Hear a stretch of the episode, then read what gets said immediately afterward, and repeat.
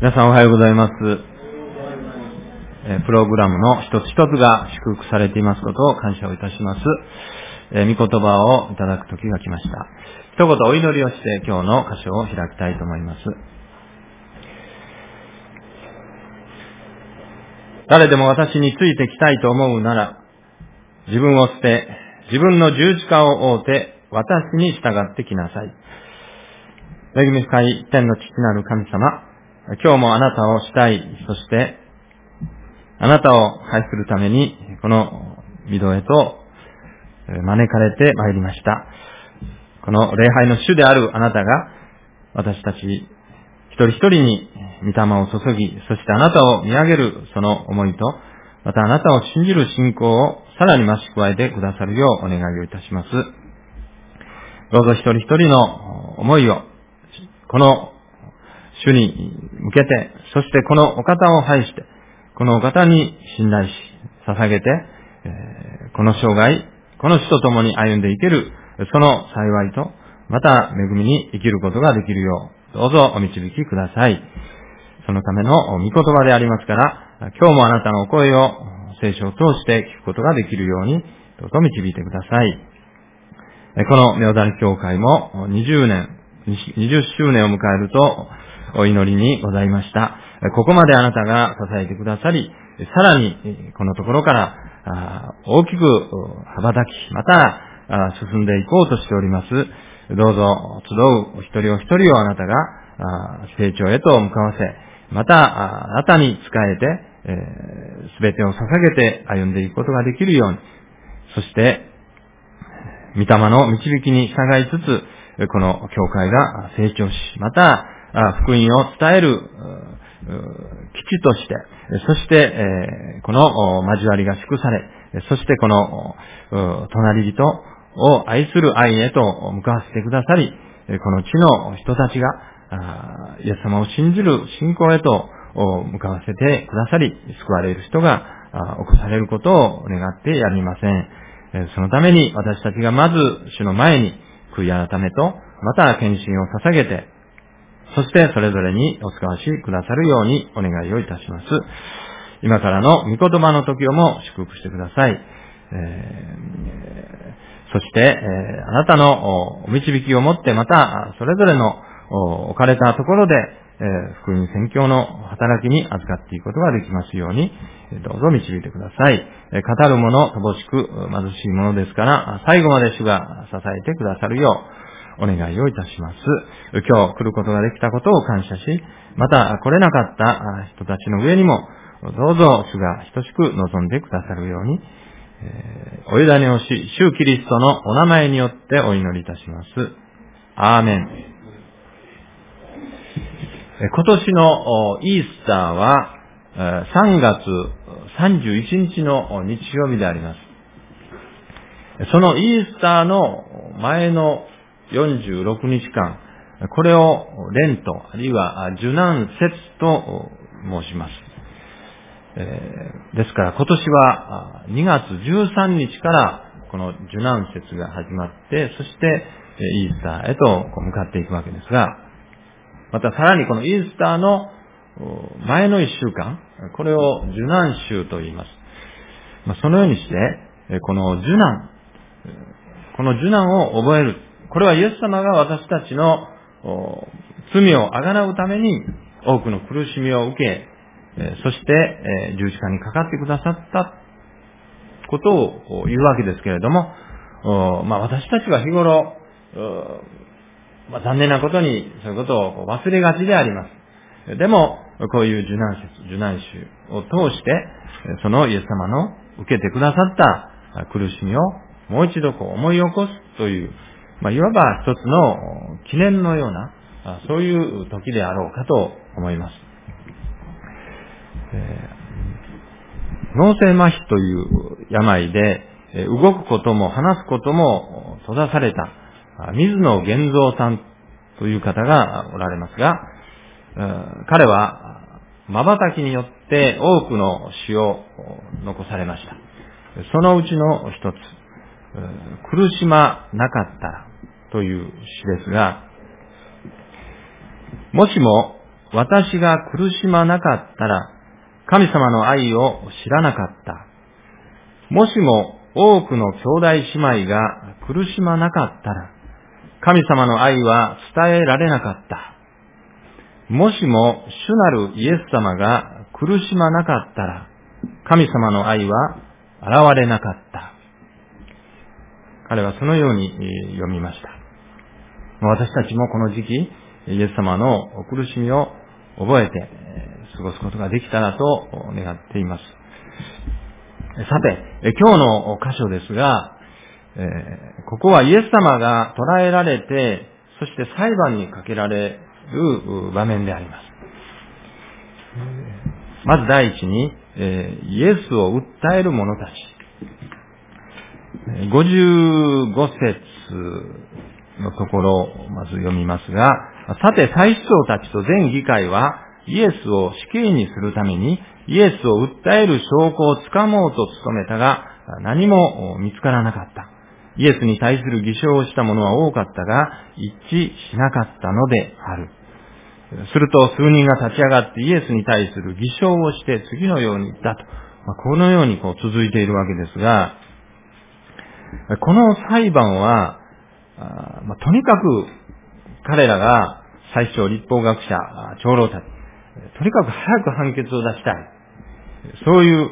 こう、まあ、焦りにも似たような、そういう状況の中で、実は、夜が明けるのが待てずに、こう真夜中にこの議会を開いて裁判をしたというように言われています。とにかく異例であった。あるいは、異常でもあったということが言えるわけであります。それは、なぜか。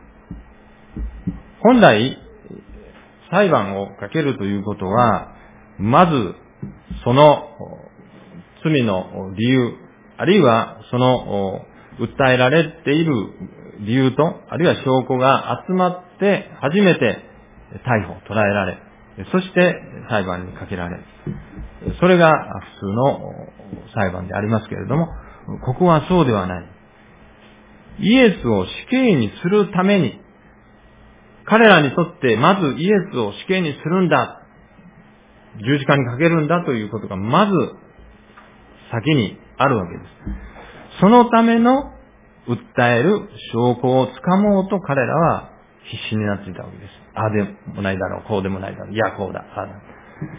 このことをとってみても異常であった。ということであります。そのイエスを訴える理由がいろいろとこう上がったわけですが、どれも一致しなかった。まあ、彼らの間でも、ああだろう、いやこうだろう、そうじゃない、こうだ。この方が、より確かだ。まあ、そんなことを言い合っている。まあ、そういう議員、議会の状況が目に浮かぶようでありますが、まあ、結論として彼らがイエスを死刑にする二つの罪が上がったわけです。それが、一つは、神殿を侮辱した罪。これが58節のところで、このように言ってます。私たちはこの人が、私は手で作られたこの神殿を壊して、3日のうちに手で作られない別の神殿を作ってみせる。というのを聞きました。これは神殿を侮辱している。ということで、えー、一致した。全会一致で、えー、そうだそうだ。これは、許されざる罪だ。そうなったわけです。もう一つは、62節に上がっております。イエスがこのように答えた。私はそれです。あなたは褒むべき神の御子、救い主キリストかそう聞かれたときに、そうです。人の子が力ある方の右の座につき、天の雲に乗ってくるのをあなた方は見るはずです。これは神を冒涜した罪、そのことを彼らは死刑にする罪として挙げたわけです。えー、満場一致でこのようにしてイエスの死刑が確定した。しかし、56節にもありましたように、えー、これは偽証であって、えー、本当のことではない。偽証ということが何回か出てきます。56節。イエスに対する偽証。57節。イエスに対する偽証。この偽証ということを私たちは思い浮かべることがあります。それは、モーセを通してイスラエルのために与えられた、彼らに与えられた10の戒めのうちの第9番目の戒め。それは、あなたたちはあなたの隣人に対して偽りの証言をしてはならない。そういう戒めが与えられていたわけです。その彼らが、この裁判で偽証をしているという、そのことを見るときに、彼らこそ神の戒めを守らない罪人ではないだろうか。そのように言うことができます。しかしおそらく彼らは反論するでしょう。あなたの隣人に対して偽りの証言をしてはならない。私たちにとって、このものは、イエスは私たちの隣人ではないのだから、彼を、たとえ偽証であっても、訴えてもいいのだと。そのように、彼らは言うでしょう。だから、この戒めには抵触はしない。彼らにとっての隣人というのは自分たちの同胞、そして自分たちの仲間たち、今イエスを訴えている最小であり、立法学者であり、長老たち、今議会にいるこの者たち、これが私たちの隣人であって、このイエスは私たちの隣人ではないのだ。そのように彼らは言うでしょう。しかしイエス様はすでに新しい立法、新しい戒めをイスラエルの民、そして私たちに与えておられるわけです。神を愛し、そして自分を愛するようにあなたの隣人を愛しなさい。イエス様の言うその隣人、それは神ご自身がここに置くよ、あなたの隣、ここに置くよと言って置かれたその人のこと。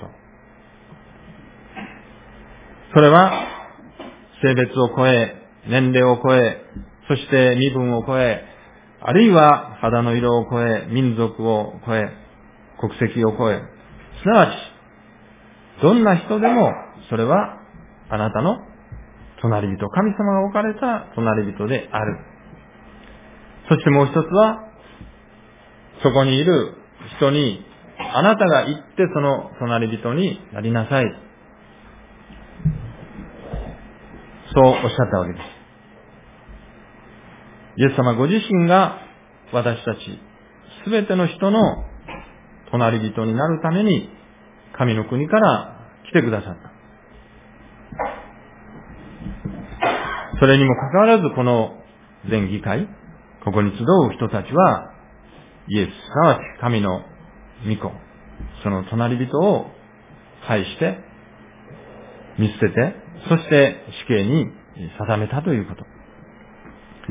まあ、これが、イエスを訴えた人たちの姿であったわけです。二番目に、イエスに対する仕打ちであります。今は、この日本でも大きな社会問題になっていますが、それに通じることがあるのかもしれませんが、この人たちは死刑に定めたイエスをあらん限りの侮辱の数々を浴びせたということ。まあ、ここにいくつか上がっていますが、これはほんのわずかでしょう。65節。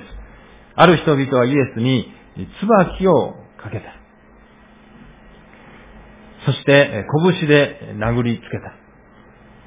あるいは言い当ててみろ、などと言って、嘲笑った。そして、平手で打った。まあ、そんなことがあるわけです。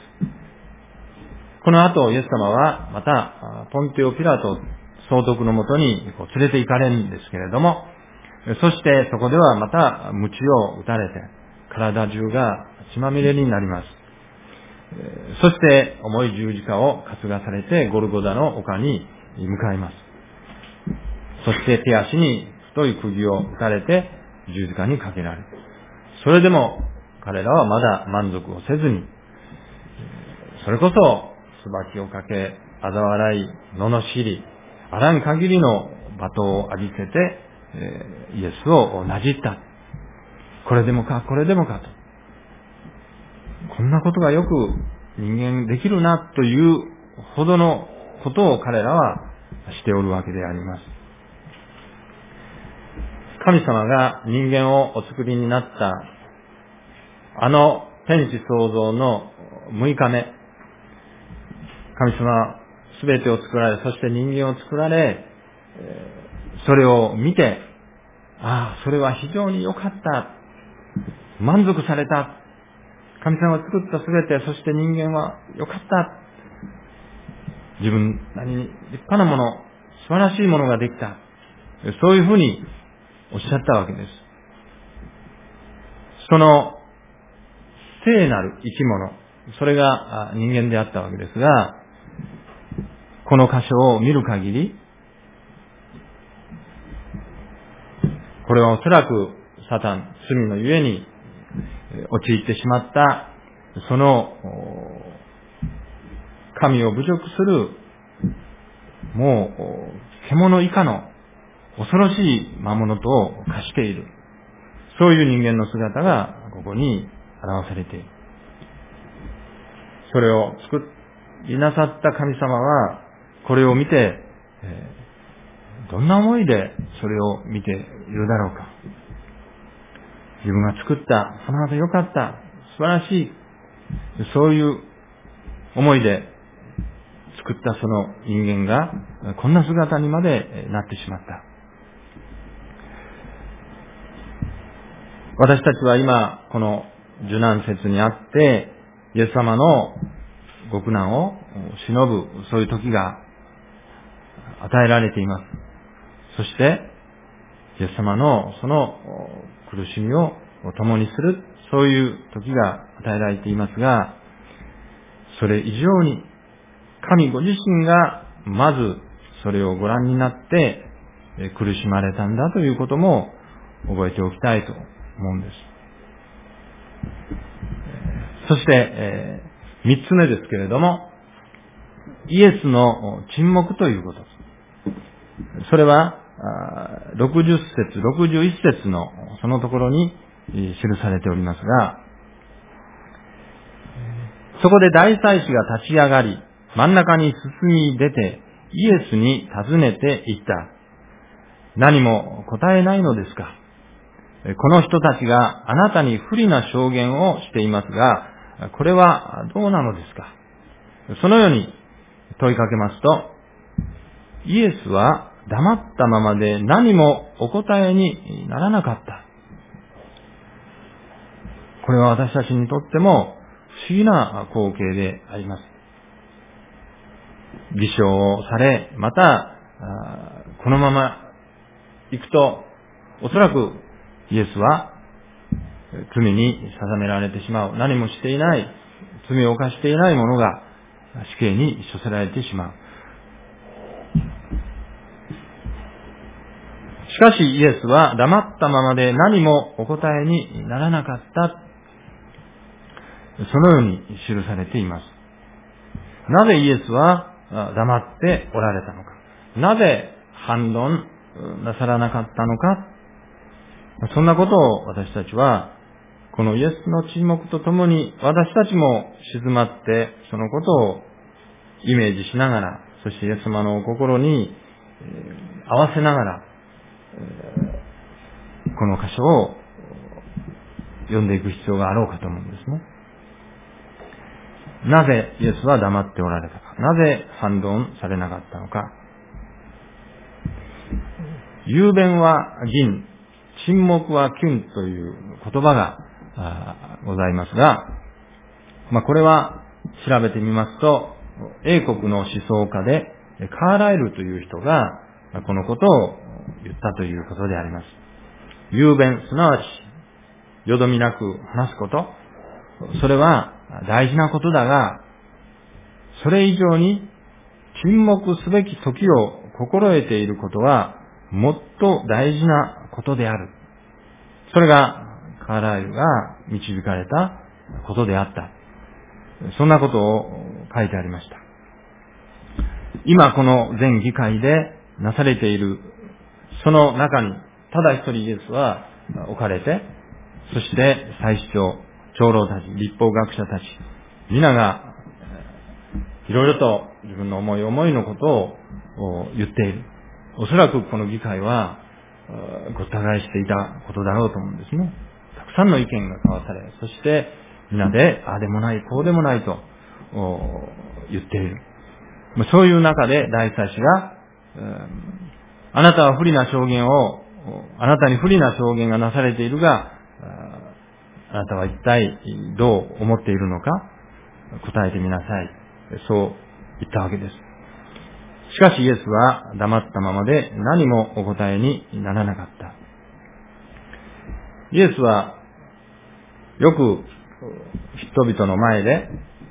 聞く耳のあるものは聞きなさい。誰しも耳は二つついているんですが、聞く耳のあるものは聞きなさい。神に心を向け、そして神のお声を静かに聞こうとするその心。聞く耳のあるものは、聞く姿勢、聞く心、神様の声を待ち望む、そういう信仰と心のあるものなら、おそらく聞けば神様はそれに答えてくださるだろう。だから静まって聞きなさい。そのようにおっしゃったんだろうと思うんですが、今やイエスがこの議会に連れて行かれて偽証され、そして様々な意見が交わされ、しかもそれらが一致しない、ああでもない、こうでもないと彼らは騒いでいる。イエスにとって、これは、愚かと思えたのかもしれない。何か彼らのしていることが、茶番劇のような、もう呆れて物が言えなかったのかもしれない。今や彼らに何を言ってもおそらく、それこそ聞く耳はないだろう。もし自分が、それは違います。こうなんです。と言ったとしても、彼らはまたそれをネタにイエスを吊るし上げ、さらに、その論争はヒートアップする。そして、愚かしいこの裁判がいつまでも、いつまでもやむことはない。まあ、そういうふうに思われたのかもしれないわけです。イエスは黙ったままで何もお答えにならなかった。雄弁は確かに大事である。黙っていないで主張することも大事なことであります。しかし時に沈黙は金。言わず語らず訴えず黙っていることの方がより大事であり、より効果があるということを、イエス様は知っておられて、それをまた私たちにも教えておられるのではないだろうか。そんなことを思うんですね。私が進学校で学んでいた時に聞いた一つの話なんですが、バクストン宣教師。彼が晩年だったと思いますが、日本に一度、日本で開拓し、そして一度にイギリスに帰られたんですが、その後も何とかこの日本に来られて、そしていろんなところで講義なさったということでありますが、ある時、関西学院大学に講義に招かれた時のことだったということです。行動に、大きな広い行動に学生たちが集まりました。学生たちは、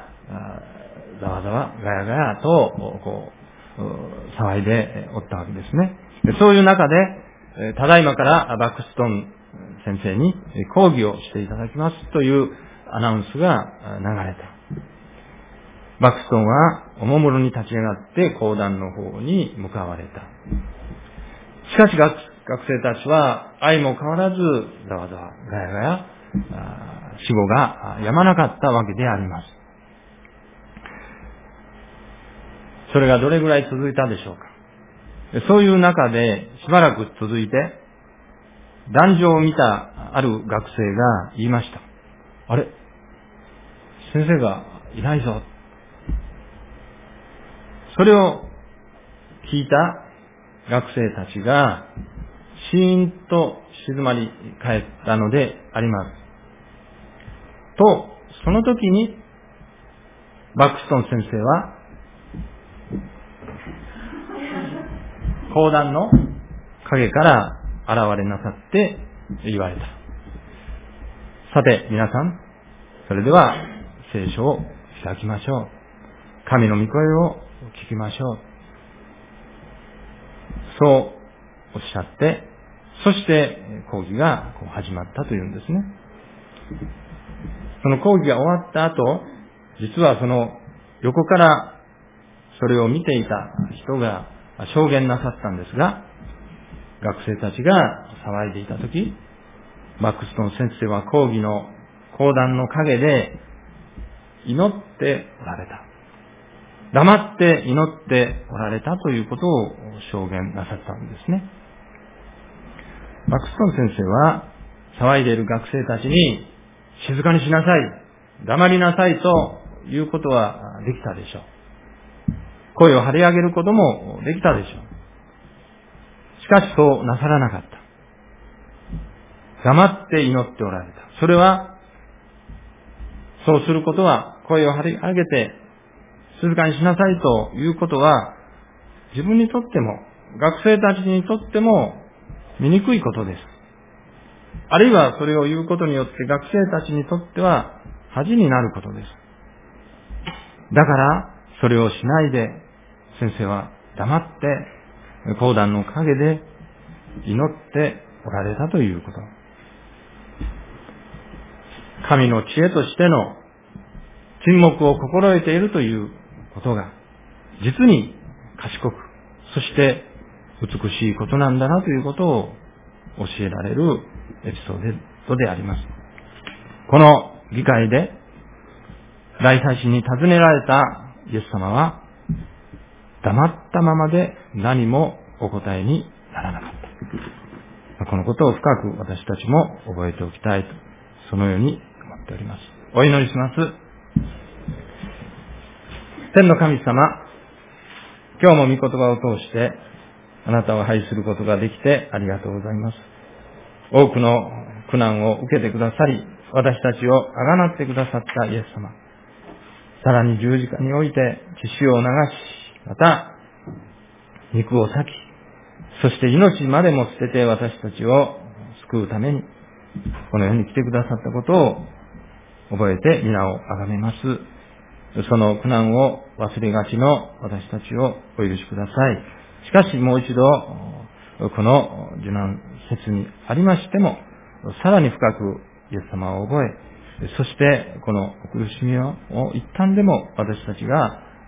味わい、また共に追うことができたら幸いであります。